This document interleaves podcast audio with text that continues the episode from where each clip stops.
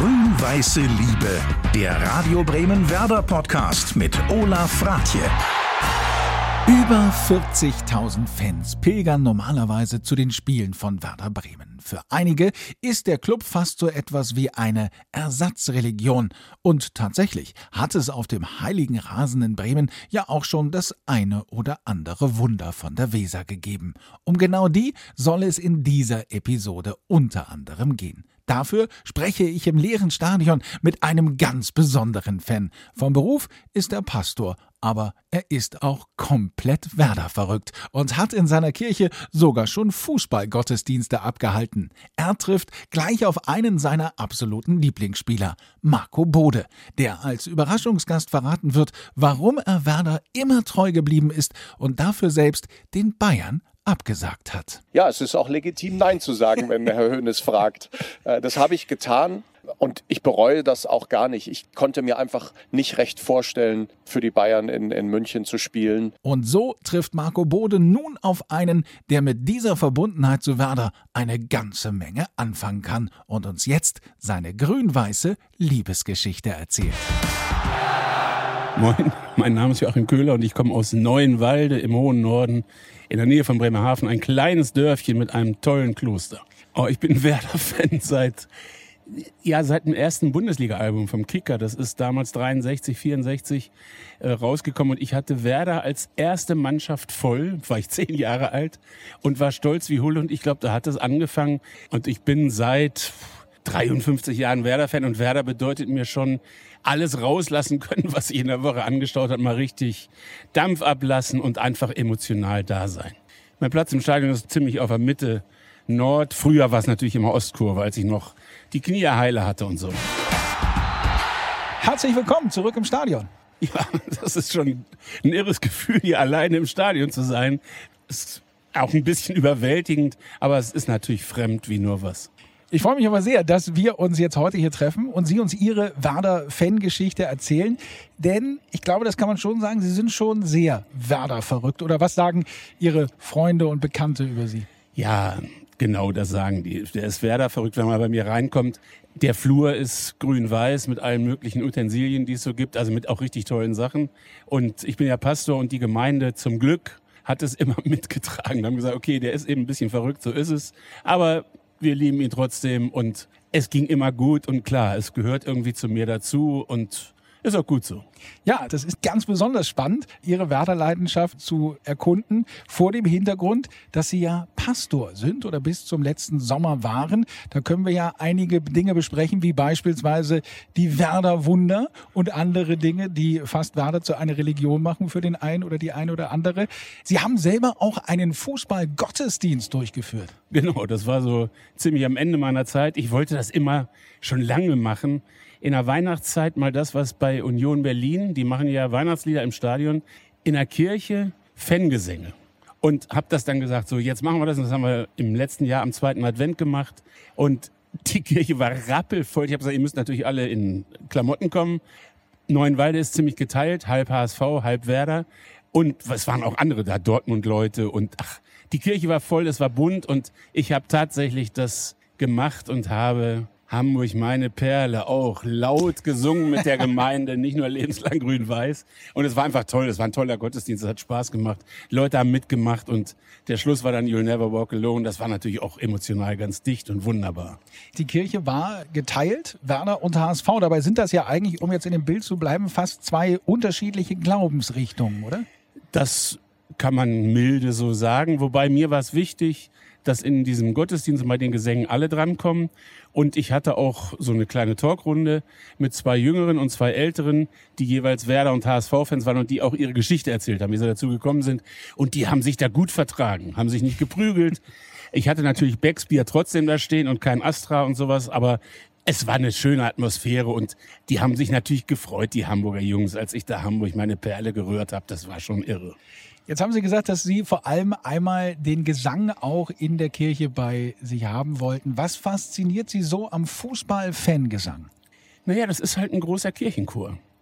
Und äh, es ist das Schöne, es können alle mitmachen. Und es sind, eben emotionale Begegnungen. Also lebenslang grün-weiß, als das rauskam. Äh, und, und ich sehe noch Thomas Schaaf, wie er vorne da im Cockpit mit der Fahne schwenkt und hier ein, einläuft da hat man sofort auch ein Bild vor Augen. Das sind immer Lieder, die mit Bildern verbunden sind. Oder dann eben dies, dies alte, wo die Weser einen großen Bogen macht, was schon die Oldies hier gesungen haben. Es, es ist was Verbindendes mit der alten Generation, mit den neuen und es macht einfach Spaß, wenn ich mit meinen Jungs lebenslang grün-weiß singe. Das ist schon, ist schon irre. Singen Sie denn hier im Stadion auch mit? Ja, klar. Lauthals. Lauthals. Also die anderen drüben bei mir da in Nord, die sind ja ein bisschen stiller. Aber mich kann man da ganz gut hören. Und wenn meine Jungs dabei sind, dann haben wir da einen Dreierchor. Der ballert aber einiges raus. Gibt es für Sie denn so einen Lieblingsfangesang? Naja, das ist jetzt schon lebenslang grün-weiß, ja. Jetzt gibt es ja im Fußball viele Begriffe, die der Religion entliehen sind. Sei es jetzt die Stoßgebete des Stürmers oder auch die Stoßgebete der Fans, der Fußballgott oder halt ja auch die zahlreichen Wunder, gerade hier in Bremen. Sehen Sie da eigentlich auch bei sich selber Parallelen zwischen dem Glauben und dem Fansein? Nee, nee, nee. Also ich finde, am besten hat diese Frage mal beantwortet, ich glaube, Rune Bratzit war das. Wenn ich bete, bete ich nicht dafür, dass ich gewinne, sondern dass wir gesund bleiben. Wie haben Sie denn überhaupt Ihren Beruf als Pastor mit der Leidenschaft für Werder in Einklang gebracht? Da konnte es ja, denke ich mal, vor allem so am Wochenenden manchmal auch zu Überschneidungen kommen, oder? Das war natürlich so lange kein Problem, wie die Spielzeit noch klar war, Samstag 15.30 Uhr. Dann wusste jeder in meiner Gemeinde, an dem Sonnabend hat Werder ein Heimspiel, da können wir nicht heiraten. Das haben Aber, Sie so durchgezogen? Ja, natürlich. Das war auch überhaupt kein, das war kein Ding, das wurde auch verstanden. Deshalb wurde ich auch immer zuerst angerufen, vor der Band, die gespielt hat, vor dem Restaurant. Und wenn Werder ein Auswärtsspiel hat oder sonst irgendwas, war es überhaupt kein Ding. Also das war äh, gut zu machen. Auf alle Fälle sind Sie für uns auch aufgrund Ihres beruflichen Werdegangs der perfekte Gesprächspartner, um ein wichtiges Kapitel der Werder Vereinsgeschichte zu beleuchten, die Wunder von der Weser. Bevor wir aber über die sprechen, wie sind Sie denn überhaupt zu Werder gekommen? Sie kommen ja gebürtig aus Wolfsburg. Was war da für Sie dieses grün-weiße Erweckungserlebnis, wirklich dieses Sammelalbum?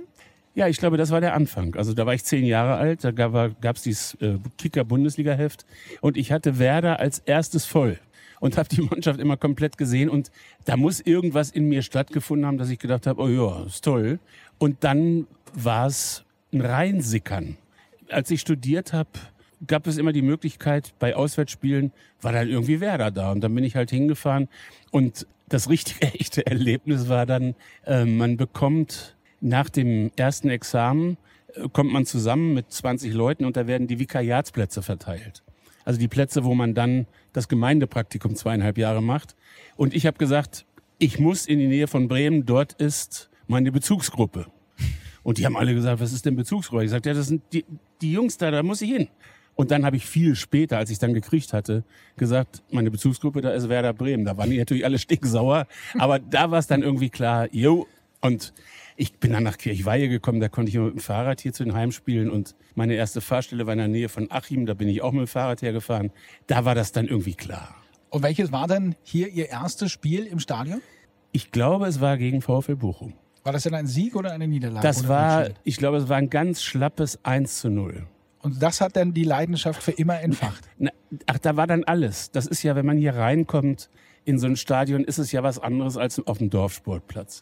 Und es, da war einfach ganz viel da. Das ein Wiedererkennen und ein reingenommen werden. Und ähm, dann waren es natürlich die Wunder. Dynamo, Ostberlin, Moskau. Das waren natürlich Dinger irre. Wobei für mich war das Allergrößte, was, was ich hier im Weserstadion genau da drüben an der Mittellinie erlebt habe. Das war gegen Anderlecht Champions League. Strömender Regen. Werder liegt 3-0 zurück. Das Stadion leert sich. Ich glaube, da, da sind wirklich mehr als die Hälfte nach Hause gegangen. Und ich stand da unten klitschnass. Da waren noch keine Dächer da und nix. Ja, und dann haut Werder die mit 5-3 vom Acker hier und Windenrufer macht zwei Tore und am Schluss macht er in der Unterhose Handstand im Mittelkreis. Und ich stehe ihm dagegenüber. Ich glaube, da habe ich auch geheult. Das war aber einfach Glück. Das war für mich das emotional dichteste Erlebnis hier. Dazu wollen wir gleich auf alle Fälle noch kommen. Jetzt haben Sie die Wunder natürlich angesprochen. Und das erste Wunder war natürlich das 1987 am 4. November gegen Spartak Moskau. Das Hinspiel hatte Werner mit 1 zu 4 verloren. Zum Rückspiel gab es hier starken Nebel. Waren gerade mal 16.000 Fans im Stadion. Für die allerdings sollte sich das sehr lohnen. Wir hören mal kurz rein. Eckball also drüben von der rechten Seite jetzt für den SV Werder Bremen. Der Ball kommt mit viel Effet und da hat der Ball im Tor.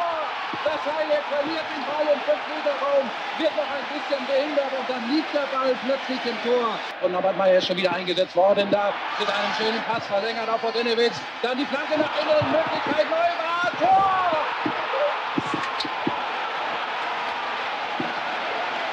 Zehn Minuten gespielt, meine Damen und Herren. Frank Neubart macht sein zweites Tor.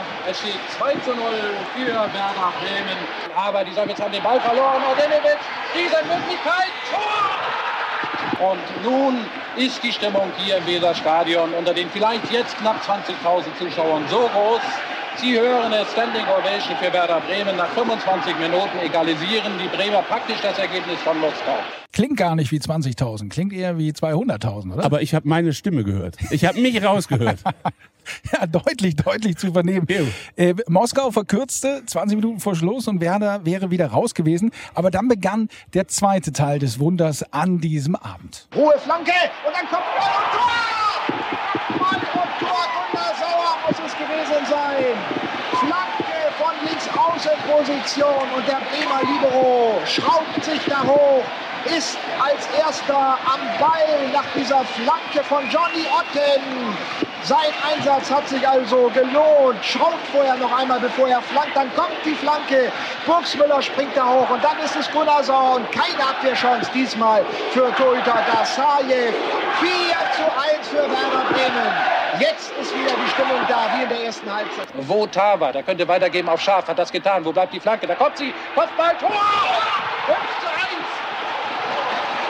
Oh, oh, nun gibt es hier die ersten Gesänge im Stadion. Sowas hat man lange nicht gesehen, heißt es da. 5 zu 1 für Werder Bremen. Archie, unser Techniker, dreht mal ein bisschen auf. Vielleicht können wir das mal hören. Burgsmüller mit dem linken Fuß zieht ab, Tor! Traumtor Burgsmüller habe ich notiert, meine Damen und Herren. Solche Tore schießt nur Manfred Burgsmüller. Was macht das mit ihm, wenn Sie das jetzt wieder hören? Ich Hammer. sehe Sie ganz breit Hammer. Ich sehe ich seh den Burgsmüller, ich sehe ihn vor mir, wie er mit dem mit links reinhämmert. Irre. Vor allen Dingen, das ist ja irre, dass der Otto Rehagel den Burgsmüller geholt. Die ganze Bundesliga hat gelacht, so einen alten Mann zu holen und dann haut der diese Dinger raus. Uah, Gänsehaut pur. Super. Das war ja das erste Wunder, das Wunder von der Weser. Ja. Ähm, können Sie denn eigentlich als Pastor in diesem Zusammenhang mit dem Begriff Wunder überhaupt was anfangen oder sagen Sie, das hat damit nichts zu tun? Nee, das ist ein Wunder. Also das, das waren echte Fußballwunder. Das ist auch kein Gequatsche. Das hat keiner erwartet. Da ist was passiert, was eigentlich nicht ging, was auch nicht erklärbar ist. Und das hat für mich mit diesem Stadion zu tun. Das hat für mich natürlich auch mit mir zu tun, mit den Leuten, die hier waren und äh, mit diesem seligen Nachhausefahren. Irre. Ein weiterer Begriff neben dem Wunder ist ja der Fußballgott. Jetzt der Fußballgott, weiß nicht, ob wir den hier gesehen haben, aber zumindest die linke Hand Gottes. Die war hier im Weserstadion. Die war da und die, von dem habe ich sogar ein Autogramm. Wirklich? Ja. Wie kam ja. das? Ach, das ist irre. Wir hatten in, da war ich in Altenwalde Pastor und da gab es einen ganz kleinen Sportladen. Und der hat damals, da hat Werder noch äh, Puma gespielt, der hat die, den Versand gemacht für Werder. Also wenn jemand ein Trikot bestellt hat, eine Hose oder sonst irgendwas, hat der das verschickt. Und bei dem habe ich für, für den Weihnachtsbazar immer was gesammelt, was ich dann versteigern konnte, amerikanisch. Und da hat er mir einmal einen Werderball gegeben, großen, mit allen Unterschriften. Und hat mir einen kleinen, die haben gesagt, der ist nur für dich. Den habe ich rumge- rumgehen lassen im Parkhotel vor dem Spiel gegen Neapel. Da hat Maradona unterschrieben. Der ist nur für dich. Er hängt bei mir jetzt natürlich im Flur, große Reliquie. Das war schon doll, als ich den gekriegt habe. Das ist schon irre. Die linke Hand Gottes. Das war ja ein Spiel 5 zu 1 und wir hören nochmal den Radio Bremen Reporter Wilhelm Johansson. Der wirkte am Ende des Spiels von den ganzen Toren auch ganz geschafft. Eine Deklassierung des Tabellenführers der italienischen Liga. Das sollte man ja auch nicht vergessen, meine Damen und Herren. Denn diese äh, Italiener vom SSC Neapel führen ja relativ souverän, sogar mit drei Punkten Vorsprung, die Tabelle in Italien an. Und dann kommt der Schlusspfiff von Schiedsrichter Emilio Alladren aus Spanien, der überhaupt keine Probleme mit dieser Partie hatte. Werder Bremen besiegt den SSC Neapel hoch und auch in dieser Höhe verdient. Mit 5 zu 1 Toren ein überraschend deutlicher Sieg der Bremer. Das muss man hier so klar sagen. Der SSC Neapel wurde in der zweiten Halbzeit über weite Strecken deklassiert. Ein Ergebnis, das sich sicherlich niemand hier an der Weser erträumen konnte vor Beginn dieser beiden Spiele. Ich glaube übrigens, in dem Spiel hatte auch Christian Günther hier, der, der damals Stadionsprecher war von Bremen 1. Ich glaube, da hatte der keine Stimme mehr. Ich glaube, der konnte die, das letzte Tor gar nicht mehr wirklich sagen, weil die Stimme war bei dem schon gebrochen. Eines der unvergessenen Werder-Spiele aus dem Jahr 1989. Ein Jahr, in dem auch ein junger Mann aus Osterrode seine sehr erfolgreiche Profikarriere hier bei Werder Bremen begonnen hat. Insgesamt wurden daraus dann 379 Bundesligaspiele für Werder. 101 Tore hat er erzielt. Er wurde mit Werder 1993 Meister, Pokalsieger 91, 94, 99 und gewann 1992 den Europacup. Mittlerweile ist der Werder Ehrenspielführer und seit 2014 Aufsichtsratsvorsitzender. Und hier ist jetzt unser Überraschungsgast, Marco Bode. Moin. Moin. Moin euch beiden. Das ist irre. Ich habe ihn, ich habe gedacht, als er kam, hä? Das ist ja Wahnsinn. Das ist ja total irre. Super. Ich habe dich hier, ich weiß nicht, wie oft gesehen und jetzt so nah dabei. Das ist echt toll, dass du gekommen bist. Finde ich super. Normalerweise ja noch näher. Das geht heute leider nicht. Aber ich habe mir extra noch mal die Haare so lang wachsen lassen wie damals. ja. Noch keinen Friseurtermin bekommen? nee, morgen. Morgen, ja, morgen ist es soweit. Okay. Ja, Marco, wir sprechen gerade über die Parallelen zwischen Fußball und Religion und bei all den Erfolgen, die du als, als Spieler gefeiert hast. Ich habe nirgendwo finden können, dass du mal als Fußballgott gefeiert wurdest. Was ist da schiefgelaufen? Das weiß ich auch nicht. Äh, das, da haben sich andere immer vorgedrängelt, was auch völlig okay ist, weil so, da schwingt ja immer auch ein bisschen Ironie mit bei dem Ausdruck. Und deswegen bin ich gar nicht so unglücklich, dass das auf mich nicht angewendet wurde. Etwas, was aber mit deiner Karriere immer im Zusammenhang gebracht wird, ist der Begriff Fairness. Du giltst als einer der fairsten Spieler überhaupt. In all den Jahren hast du, glaube ich, nur ein paar 15 gelbe Karten bekommen, bist nie vom Platz gestellt worden. War das eigentlich ein bisschen deinem Spielstil geschuldet oder weil Fairness für dich wirklich ein so überragender, wichtiger Wert im Fußball ist? Na, um ehrlich zu sein, wahrscheinlich eher mein Spielstil, mein, vielleicht auch ein bisschen meine Persönlichkeit, mein Charakter, ähm, aber auch wie ich aufgewachsen bin. Ich glaube ja daran, dass wir als Fußballer ganz viel, was uns als Profis vielleicht auszeichnet oder ausmacht, haben wir im Grunde als Kinder gelernt. Ähm, und deswegen äh, tragen wahrscheinlich meine Eltern, aber auch meine Jugendtrainer eine große Verantwortung dafür, dass ich immer gedacht habe, Fair Play und Erfolg haben, das passt sehr gut zusammen und zahlt sich am Ende vielleicht sogar aus. Also wenn man den Gegner, den Schiedsrichter, die Regeln äh, respektiert, dann äh, kann man eben trotzdem sehr ehrgeizig sein und jedes Spiel gewinnen wollen. Joachim, jetzt haben wir gehört, Marco hat nie eine gelbe Karte bekommen, obwohl er auf dem Spielfeld ist. Wie war das denn bei Ihnen auf der Tribüne? Hätten Sie da mehrfach gelb kriegen müssen wegen Meckerns? Da wäre ich, glaube ich, in jedem Spiel mit der roten Karte rausgeflogen. Da drehe ich durch. Die anderen sind ja zum Teil jünger als ich. Aber die kommen mir dann vor wie aus dem Altersheim. Da hüpfe ich rum wie ein Bekloppt, obwohl meine Knie kaputt sind. Aber das gehört für mich ja dazu, dass ich da auch die Emotionen rauslasse. Also auch natürlich die positiven. Ja. Klar, jetzt, ich bin nicht der Meckerfritze, das überhaupt nicht. Also, soll ich versuche schon, das so zu transportieren. Bei Marco war es auch so, bevor den einer treffen konnte, dass er sauer wurde, hat er den schon lange übersprungen und überlaufen. Das war einfach, weil er eine Geschwindigkeit hatte und einen Spielstil, der war elegant. Das war für die damalige Zeit, finde ich, ein sehr eleganter Fußballspiel. Das war schon irre. Ein Spiel, bei dem es allerdings in der ersten Halbzeit damals viel zu meckern gab, war das Spiel, das als ein weiteres Wunder von der Weser in die Geschichte eingegangen ist. Der 8.12.1993. Marco, du warst auch mit dabei gegen den RSC Anderlecht. Und in der ersten Halbzeit, da lief das überhaupt nicht nach Plan. Jetzt wieder der Eckball Nummer drei. Kommt diesmal ein bisschen höher. Das ist besser für den Torwart Reck, aber da kommt nicht ran. Schuss von äh, Philipp Albert und der Ball ist drin. Jetzt muss Borowka angreifen, sonst kommt der Schuss auf der linken Seite. Das 2 zu 0. Das 2 zu 0 für Anderlecht. Unglaublich. Bosmann noch einmal Doppelpass mit Zetterberg. Nach rechts herausgelegt. Jetzt auf Baffin. Der schießt mit dem linken Fuß. Gefährlich ins Tor. Ich kann es nicht glauben, meine Damen und Herren. Rex steht da im Tor und schaut hinterher. Der Ball klatscht einen Meter an Reck vorbei in den Winkel. Gerade habe ich es gesagt, wenn die Belgier das 3 zu 0 machen, dann ist die Partie gelaufen. Was ist dann in der Kabine passiert? Ja, die erste Halbzeit war ja nicht nur so, dass wir zurücklagen, sondern es war darüber hinaus so, dass wir nicht die geringste Chance hatten. Anderlecht war eigentlich in allen Belangen überlegen. Man muss dann auch, es fühlte sich so an, dass auch jeder Schuss irgendwie in den Winkel ging und, und alles klappte bei ihnen und bei uns gar nichts. Und um ehrlich zu sein, ich könnte jetzt irgendwie behaupten, in der Halbzeit hätten wir uns noch mal irgendwie neu eingeschworen, aber wir waren alle ziemlich am Boden und ich weiß gar nicht, ob einer noch wirklich daran geglaubt hat.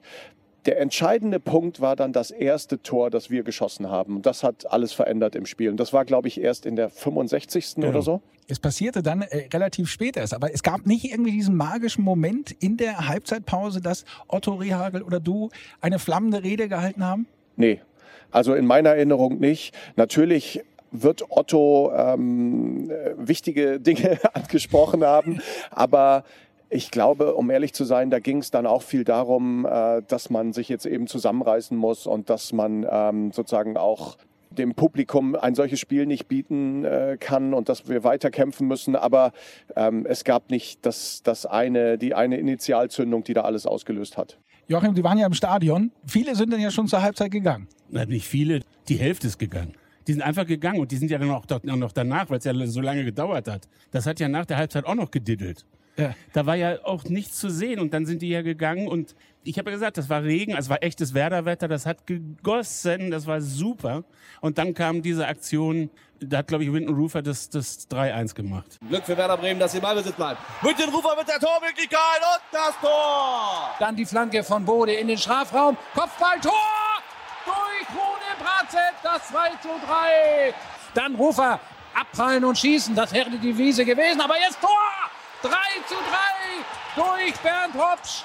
Und noch einmal Bernd Hopsch in Liegen. Bratzett. Tor! Tor! Es steht 4 zu 3. Marco Bode war wohl der Schütze. Das wäre nochmal eine Möglichkeit gewesen. Dann die Wilde. Wiedener. Hopsch in der Mitte. Müsste angespielt werden. Und Rufer. Tor! 5 zu 3. Winten Rufer. Also was ist hier heute Abend los in Bremen? Was ist hier im Weserstadion los? An diese Partie werden sich beide Mannschaften bis an ihr Lebensende, beide Spieler der Mannschaften erinnern. Marco, hat er recht gehabt, unser Radiokommentator Wilhelm Johansson? Auf jeden Fall. Also jetzt äh, habe ich auch die berühmte Gänsehaut. Das wird ein Spiel sein, was äh, wir alle nicht vergessen. Äh, wir Werderaner natürlich mit Glanz in den Augen, Anderlecht andersrum. Aber so ist es manchmal im Fußball. Wir haben äh, in dieser Champions League-Saison leider, man muss ja sagen, das war besonders damals, es waren schon die letzten acht in zwei Vierergruppen. Genau. Also anders als heute, wo ja die Gruppenphase vorher kommt, gab es früher erst eine K.O.-Phase und dann waren wir quasi schon im Viertelfinale und hatten dementsprechend dann auch mit AC Mailand, Anderlecht und Porto sehr schwere Gegner und haben es gegen Anderlecht zweimal gewonnen, aber leider dann hat es nicht ganz gereicht fürs Halbfinale. Joachim, was löst es bei Ihnen aus, das nochmal zu hören? Ich könnte ich heulen. Ich sehe mich da, ich hatte damals so eine Schimanski-Jacke. Die, diese, diese beige, Windjacke, ja, ja, beige Jacke, ja. die war dunkelgrau klatschnass. Es tropfte aus den Füßen und ich sehe im Mittelkreis Winton Rufer Handstand in einer weißen Unterhose machen. Das war so ein Wahnsinn. Also diese Partie gegen Anderlecht sicherlich eines der absoluten Highlights, sowohl äh, Marco deiner Spielerkarriere als auch natürlich Joachim in ihrer Fankarriere. Aber es gibt natürlich auch andere Momente in einer Sportlaufbahn, Rückschläge und Enttäuschung. Gehören die eigentlich zum Fansein mit dazu? Ja klar.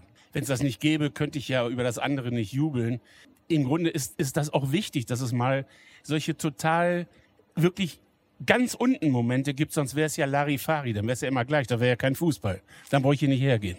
Eine riesige Enttäuschung für alle Werder-Fans gab es 1995, als diese Meldung hier bekannt wurde. Münchner Boulevardzeitungen melden heute, der Wechsel von Werder-Trainer Otto Rehagel sei perfekt. Die Bildzeitung spricht davon, dass man bei Werder Bremen sogar schon nach einem Nachfolger suchen würde. Joachim, konnten Sie das damals glauben?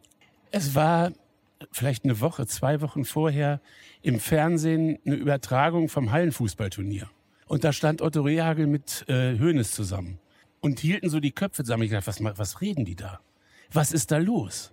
Und als das dann klar war, habe ich gedacht, der hätte überall hingehen können, wirklich überall. Aber zu Bayern München, das war eine Katastrophe. Marco, Otto Rehagel zu den Bayern. Für die Fans ein Schock. Wie habt ihr das damals als Spieler wahrgenommen? Schock ist vielleicht das falsche Wort, aber wir waren auch sehr überrascht und ähm, natürlich auch traurig. Das war ja ein gutes halbes Jahr vor Saisonende. Das heißt, wir hatten dann auch noch eine ganze Zeit gemeinsam, um das zu verarbeiten. Ähm, und so nach und nach entwickelte sich das dann auch in Verständnis. Klar, Bayern war zu allen Zeiten in der Bundesliga die Nummer eins und so wie man das jedem Spieler zugestanden hat, dass er das in Erwägung zieht, wenn er ein Angebot bekommt, äh, so gilt das natürlich auch für Otto. Aber vielleicht ist es auch eben das Besondere, dass das nicht geklappt hat. In, in, Ottos Trainerkarriere hat ja nahezu alles geklappt. Ich meine, er ist mit, mit einem Aufsteiger, mit Kaiserslautern deutscher Meister geworden. Hier in Bremen brauchen wir gar nicht drüber reden, was er alles erreicht hat. Und mit äh, Griechenland Europameister. Nur das hat halt nicht funktioniert. Wobei sie haben ihn auch entlassen, als er Zweiter war in, in München. Und ich weiß noch, in der Saison dann ähm, hat Beckenbauer interimsmäßig übernommen und das nächste Spiel war hier in Bremen. Und jetzt ratet mal, wie das ausgegangen ist. Zumindest war ja, als, als diese Meldung bekannt wurde, ganz Bremen in, in Aufruhr. Marco, du hattest äh, damals als Spieler, so sagt man zumindest, eine ganz besondere Beziehung zu Otto Rehagel. Ich glaube, ihr seid auch jetzt noch in Kontakt. Was hat Otto Rehagel hier eigentlich so besonders gemacht, neben den Erfolgen? Ich glaube, wir hatten fast alle eine besondere Beziehung zu ihm. Da war ich nicht besonders besonders. Er hat es hinbekommen, hier diese berühmte Atmosphäre zu schaffen, die wir heute noch als Werder-Familie bezeichnen, die erfolgsorientiert war und trotzdem ja uns uns äh, alle eng verbunden hat. Äh, er hat uns alle mh, respektvoll äh, behandelt, zumindest wenn das Spiel nicht lief. Während der 90 Minuten war war das Wahnsinn. Da war er im Grunde ein anderer Mensch. Aber wir haben uns alle wertgeschätzt. Wir haben uns ähm, ja wie eine Familie mal gestritten, aber waren ganz eng beisammen und Ottos große Stärke war, diese Atmosphäre zu schaffen, auch schon so dieses Team zu bauen, die richtigen Charaktere und Persönlichkeiten zusammenzustellen, wahrscheinlich mit der Unterstützung von seiner Frau Beate. Und ich glaube, das war das Besondere hier in Bremen. Und Joachim, haben Sie gesehen, sind eigentlich genau wie Otto Rehagel, während der 90 Minuten nicht wiederzuerkennen. Ja, ja, es gehört wahrscheinlich aber zum Fußball dazu. Ich glaube, das geht doch allen so. Also auch jetzt, wenn man das heute sieht, manche Spieler, wie die austillen und danach liegen sich in Armen und geben sich die Hand. Ich glaube, das gehört einfach zum Fußball dazu. Das, das Atmosphärische, das, dass man miteinander wirklich was erringt, erkämpft und trotzdem anständig bleibt. Marco, jetzt hast du gerade gesagt, dass natürlich das auch legitim ist, denn zu den Bayern zu gehen. Du hattest aber, wenn ich das richtig gelesen habe, auch mal die Möglichkeit, zu den Bayern zu gehen, hast aber deine ganze Karriere hier bei Werder Bremen verbracht. Ja, es ist auch legitim, Nein zu sagen, wenn Herr Höhnes fragt. Äh, das habe ich getan und ich bereue das auch gar nicht. Ich glaube, vielleicht hat mir sogar die Erfahrung von Otto geholfen. Ich konnte mir einfach nicht recht vorstellen, für die Bayern in, in München zu spielen. Und das hat viel damit zu tun gehabt, natürlich, dass ich mich hier wohlgefühlt habe. Aber es hatte auch ähm, ein wenig damit zu tun, dass ich gesagt habe, in der Bundesliga möchte ich für keinen anderen Club spielen. Und das war schon relativ früh klar in meinem Kopf. Bei einem Angebot vom FC Liverpool oder von Arsenal oder so wäre ich vielleicht dann doch schwach geworden. Joachim, bei Ihnen muss ich jetzt nicht nachfragen. Sie werden nicht schwach, dass Sie noch plötzlich den Verein wechseln, ne? Nee, nee, das kann wahrhaftig nicht passieren. Ich bin mit Werder abgestiegen, aufgestiegen und habe das einfach erlebt. Nee, nee, das ist, es ist nicht, ich schlafe nicht in Werder-Bettwäsche, das nicht. Und ich bin auch ein normaler Mensch, aber es gehört einfach zur Lebenswirklichkeit dazu und, und eben solche Spiele erlebt zu haben wie Marco Bode oder das ist ja irre, wer hier auf dem Platz stand. Das ist ja, wenn man sich das heute überlegt, was hier für Spieler waren im Weserstadion, die für Werder gespielt haben. Das ist unvorstellbar und das wirkt einfach. Das hat eine ganz tiefe Nachwirkung. Wirkt sogar in diesen Zeiten, wo wir nun nicht gerade strahlen. Also treu als Fan bleiben Sie Werder. Vereinsmitglied hingegen, das müssen wir auch sagen, sind Sie bei Werder nicht mehr und das hat mit Thomas Schaf zu tun. Genau, das fand ich einfach unanständig. Das passte für mich nicht zur Werder-Familie. Wie Marco Bodes eben gesagt hat, dass die den Thomas Schaf da entlassen, obwohl nichts mehr passieren konnte, vor Saisonende. Und da habe ich gedacht, das kann nicht sein, das kann nicht mein Werder sein. Und habe einen langen Brief geschrieben, bin ausgetreten, da hat das Herz geblutet, meine Jungs sind noch drin und so, aber ich habe damals gesagt, nee, das ist nicht mein Werder, das ist unanständig, sowas macht man nicht. Und das habe ich geschrieben, trotzdem bin ich Werder-Fan geblieben, natürlich. Ich gucke gerade, ob Marco Bode noch irgendwo einen Mitgliedsantrag jetzt aus der Tasche zieht, aber das ist nicht der Fall. Ich, äh, du, wir ich, haben für solche Fälle immer lebenslange Mitgliedschaften jetzt, die wir, die wir zur Verfügung stellen können. Und Thomas ist ja sozusagen auch wieder zurückgekehrt. Eben, eben. Ich habe meine, ich habe die Green Card immer noch. Ich habe, also die habe ich nicht zerrissen oder so. Ich habe die noch und und äh, es war schön, als er, ich weiß nicht, wie lange das jetzt her ist. Ich sitze ja da drüben und er war oben in diesem VIP-Bereich und kam so runter. Ich dachte, ach wunderbar, dass er jetzt auch hier Fußball guckt aus der Gegend, wo wir hier gucken und dass er hier wieder drin ist, ist okay. Aber für mich war das damals einfach ach, sowas macht man nicht als Werder Bremen. Also Vereinsmitglied nicht mehr, aber im Fanclub schon noch aktiv. Welcher Fanclub ist das eigentlich? Wahrscheinlich einer der jüngsten. Ich bin vor sieben Jahren nach Neuenwalde gekommen, um das Kloster so ein bisschen aufzupeppen. Und genau in den ersten drei Wochen, als ich da war, hat sich in unserer Dorfkneipe eine Truppe getroffen, die einen Fanclub gründen wollten. Und ich war dabei. Ich bin also Gründungsmitglied von dem Fanclub und wir haben dann nach einem Namen gesucht. Und in Neuenwalde ist das Fest des Jahres der Herbstmarkt, wo junge Paare mit Holzschuhen tanzen. Also die klackern da mit den Holzschuhen rum, das sind richtig viele, das ist ein, ist ein irres Erlebnis. Und darum habe ich gesagt, Mensch, dann müssen wir das doch mit dem Namen machen. Hier sprechen alle platt und jetzt heißt eben dieser Fanclub Grün-Witte Holschen. Grün-weiße Holzschuhe und ja, es, es ist klein, 30, 35 Leute und jetzt ist ja, liegt ja auch alles da nieder. Aber es macht einfach Spaß. Ich bin da mit der Oldie und sind so junge Typen dabei. Also es ist einfach eine flotte, gute Runde. Marco, welche Bedeutung haben die Fans im Fußball und vielleicht auch ganz speziell hier in Bremen?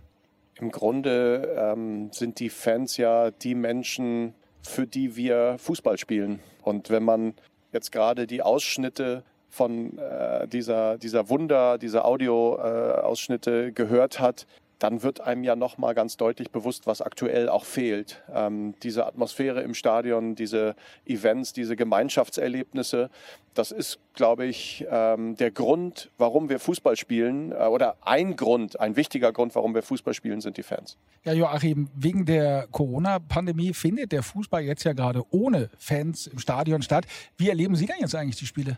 Furchtbar. Ich finde, ja, es ist wirklich, ich finde, es ist egal, wo die spielen. Es ist eigentlich immer gleich.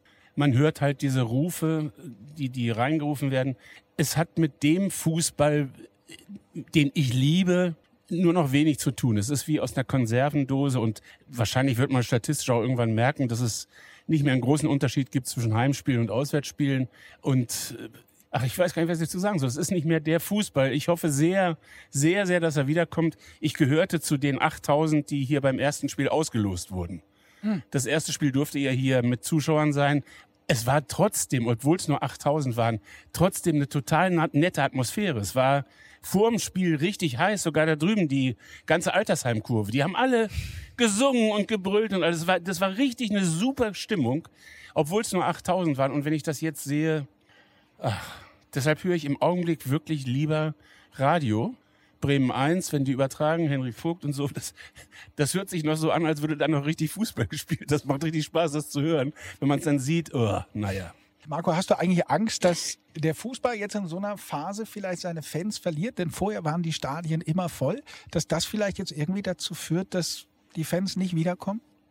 Ich glaube das nicht. Und ich glaube das vor allem nicht für Bremen, weil wir ja auch merken und hören und, und viele Menschen sagen mir das auch, dass sie eine große Sehnsucht haben, dass es wieder so ist wie vorher und dass wir vielleicht irgendwann auch einen Haken hinter diese Pandemie machen können und hier wieder ein volles Stadion erleben.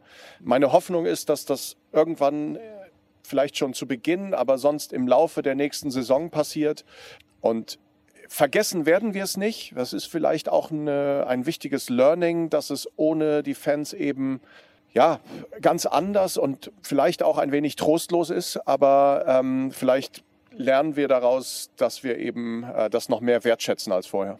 Joachim, was wünschen Sie sich denn als Fan vom Fußball und auch von Werder? Also wäre super, wenn ich in meiner Zeit nochmal erleben würde, dass Werder deutscher Meister wird. Aber ach, so wichtig ist auch nicht, wenn sie nochmal Champions League spielen. Das das wäre schon gut. Das wird schon reichen. Das würde mir schon reichen. Und, ja, ähm, easy, easy. Wunderbar. Wunderbar. Marco, das kriegt ihr hin, glaube ich. Ne? In den nächsten ein, zwei Jahren. Ja, das nee, ich, also das, was ich wirklich mir wünsche, ist nochmal diese Leidenschaft, die, die ihr hattet. Diese Anderlecht-Leute oder dann diese 2003, 2004er Truppe da mit dieser Achse mit Miku und Ailton und, und Ismail hinten. Das war Leidenschaft. Das war irre. Und das vermisse ich heute manchmal sehr, diese Leidenschaftlichkeit, wo ich dann auch manchmal denke, ach Mensch, wir haben auch ein bisschen so ein Söldnertum, jetzt mal böse gesagt, diese totale Identifikation mit diesem Verein. Also es war für mich, Miku war da so ein Beispiel. Wenn der sie dann nicht gewesen wäre, wäre Miku wahrscheinlich Weltfußballer gewesen dadurch, dass der sie dann in Frankreich gespielt hat, war Miku immer an zweiter Stelle und wir konnten so einen Spieler bei Werder Bremen haben. Das war irre, unvorstellbar. Es ist ein, an Eleganz fast nicht zu übertreffen und trotzdem voller Leidenschaft. Der kommt ja auch noch ab und zu hierher und ich höre dann noch dieses Hey Jude. Das kommt, war dann immer, wenn er reinkam und so, da hat hier 40.000 Leute haben dann von Beatles Hey Jude gesungen, obwohl sie das wahrscheinlich sonst nicht gemacht hätten, aber auf Miku war natürlich Wahnsinn. Marco, kommen diese Zeiten nochmal irgendwann wieder oder ist der Fußball jetzt so weitergedreht, dass das erstmal schwierig wird, um es vorsichtig zu formulieren? Also schwierig ähm, ist es natürlich definitiv und ähm, trotzdem zwinge ich mich auch und versuche auch ein Stück weit daran zu glauben, dass es möglich ist, auch wieder in diese Richtung zu kommen. Meisterschaft, ich wäre ja ein Lügner, wenn ich jetzt behaupten würde, ähm, das ist realistisch. Aber wir brauchen ein Wunder und wir haben ja hier in Bremen schon Wunder erlebt, also warum nicht äh, auch an ein weiteres glauben. Jetzt ist ja Werder auch mehr. Wir kriegen das ja auch bei Joachim mit, wenn er von Werder spricht und von vielen Fans, wenn sie über diesen Verein sprechen, dass Werder mehr ist als Sieg, Unentschieden und Niederlage. Wofür soll der Verein Werder Bremen stehen? Das ist eine sehr gute Frage. Ich glaube, ähm, wir wollen tatsächlich etwas besonders sein, ähm, auch im Vergleich zu anderen Clubs in der Bundesliga. Gewinnen will jeder wirtschaftlich vernünftig sein und, und irgendwie gesund da durchkommen, das will auch jeder. Ich glaube, was uns auszeichnen muss, ist diese besondere Familienatmosphäre, die sich eben sozusagen für Spieler, für Mitarbeiter, aber auch für die Fans, die erlebbar sein muss. Darüber hinaus glaube ich, dass es bei Werder immer darum gehen wird, Spieler, Talente zu entwickeln, aber wiederum auch ganzheitlich gedacht, nicht nur sozusagen in unserem Leistungszentrum, sondern eigentlich alle Menschen, mit denen wir zu tun haben, finde ich, sollten wir dabei helfen, sich zu entwickeln, sich weiterzuentwickeln und, und Persönlichkeiten zu sein. Und dann, glaube ich, als letztes äh, wichtiges Element neben der Atmosphäre hier im Stadion geht es auch darum, ja, so etwas an die Gesellschaft zurückzugeben. Ähm, wir gerade wir Spieler oder ehemalige Spieler, wir haben äh, im Grunde den schönsten Beruf überhaupt gehabt und das gilt für die Profis ja immer noch. Und diese ganze Branche ist ja auch eine besondere, da wird viel Geld bewegt, es geht den Menschen normalerweise sehr, sehr gut, gerade wie gesagt den Spielern und, und, und anderen Menschen. Und da etwas zurückzugeben und ähm, auch eine Verantwortung zu übernehmen für die Gesellschaft, finde ich sehr wichtig. Joachim, was sagen Sie jetzt Menschen, die diesen Podcast gerade hören? Und vielleicht noch kein Werder-Fan sind, warum ist Werder für Sie auch nach den Eindrücken, die wir vielleicht heute nochmal aufgefrischt haben, der tollste Verein? Naja, weil hier vieles zusammenpasst. Also Werder war für mich auch von Anfang an immer sowas wie eine sozial wichtige Komponente. Hier gab es keine Rechtsradikalen. Also ich weiß noch, es gab mal für drei, vier Wochen Hermannsburg, die hatten solche SS-Runen. Lange, lange ist her, die waren auf dem Osterdeich, die sind aber schnell vertrieben worden. Also Werder hatte eine hohe soziale Kompetenz, haben sie bis heute. Das ist mehr als nur ein Fußballverein. Und es sind eben hier Leute wie Marco Bode und wie, wie andere, die finde ich zu den Verlässlichen, zu den Glaubwürdigen in der Bundesliga gehören, denen ich das abnehme, wenn, wenn die was sagen und dass die hier auch im Zentrum in der Verantwortung stehen. Das ist für mich wertvoll und gut und das kann ich abnehmen und ich kann allen nur sagen, kommt einmal mit. Ich nehme euch gerne mit, auch wenn es schon ein bisschen ans Portemonnaie geht, aber es lohnt sich. Kommt mal mit und ich würde allen Vätern raten, wenn eure Kinder so zwischen fünf und neun Jahre alt sind, zum Flutlichtspiel ins Weserstadion und dann an der richtigen Stelle reinkommen und dann sehen, jetzt fällt das Tor. So sind meine Jungs rangekommen gegen Kaiserslautern 5-3, Ailton wir kommen rein und in dem Augenblick macht er das Tor. Das war Wahnsinn. Wir sind viel zu spät gekommen. Und da wusste ich, jetzt wird alles gut. Die beiden Jungs bleiben Werder, alles ist gut. Joachim Köhler, Marco Bode, vielen lieben Dank für den Besuch hier in diesem Podcast. Da nicht für. Ja, ich danke auch. Das war toll. Vielen Dank. Dankeschön. Grün-Weiße Liebe, der Werder-Podcast von Bremen 1.